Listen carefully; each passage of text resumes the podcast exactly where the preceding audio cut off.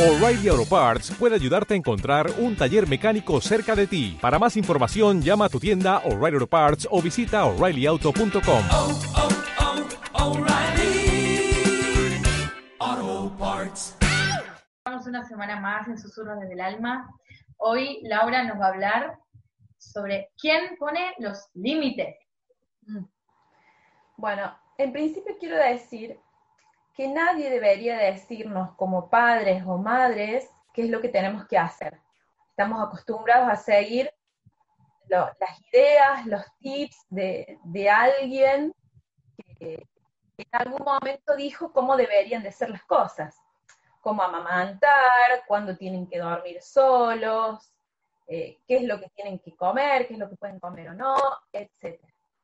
Y la verdad es que si cada uno de nosotros sostuviera sus propias coordenadas, esas coordenadas que, que sostienen nuestras certezas, eh, no necesitaríamos pedirle consejos a nadie. Ahora, ¿por qué hemos perdido esa conexión? ¿En qué momento perdimos las coordenadas? Porque no fuimos respetados en nuestros deseos de ser sostenidos, amparados y sentidos. Esas coordenadas se fueron corriendo.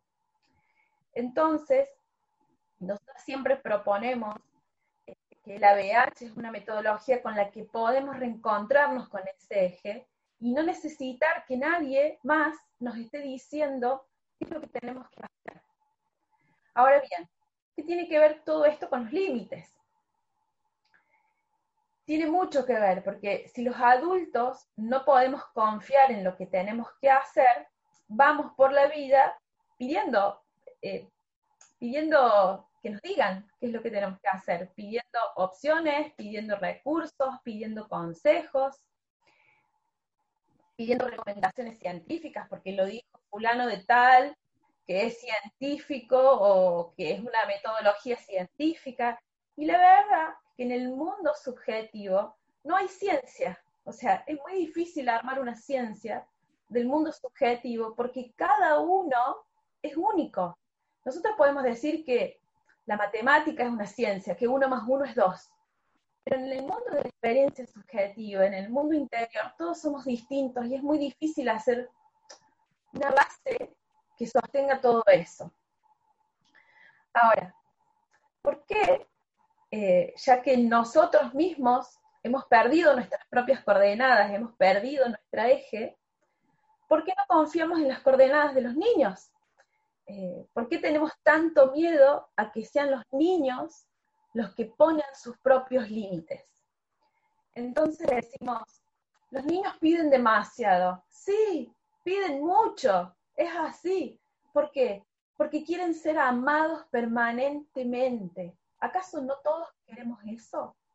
Esa es la reflexión final. Los niños piden mucho, piden todo el tiempo ser mirados, ser escuchados, ser acariciados, piden alimento, piden presencia, piden mirada, piden mucho porque de donde ellos vienen han estado todo el tiempo en contacto con mamá. ¿Qué es lo que básicamente quieren? Quieren ser amados, quieren ser sentidos. Pero bueno, todos, todos los adultos queremos eso.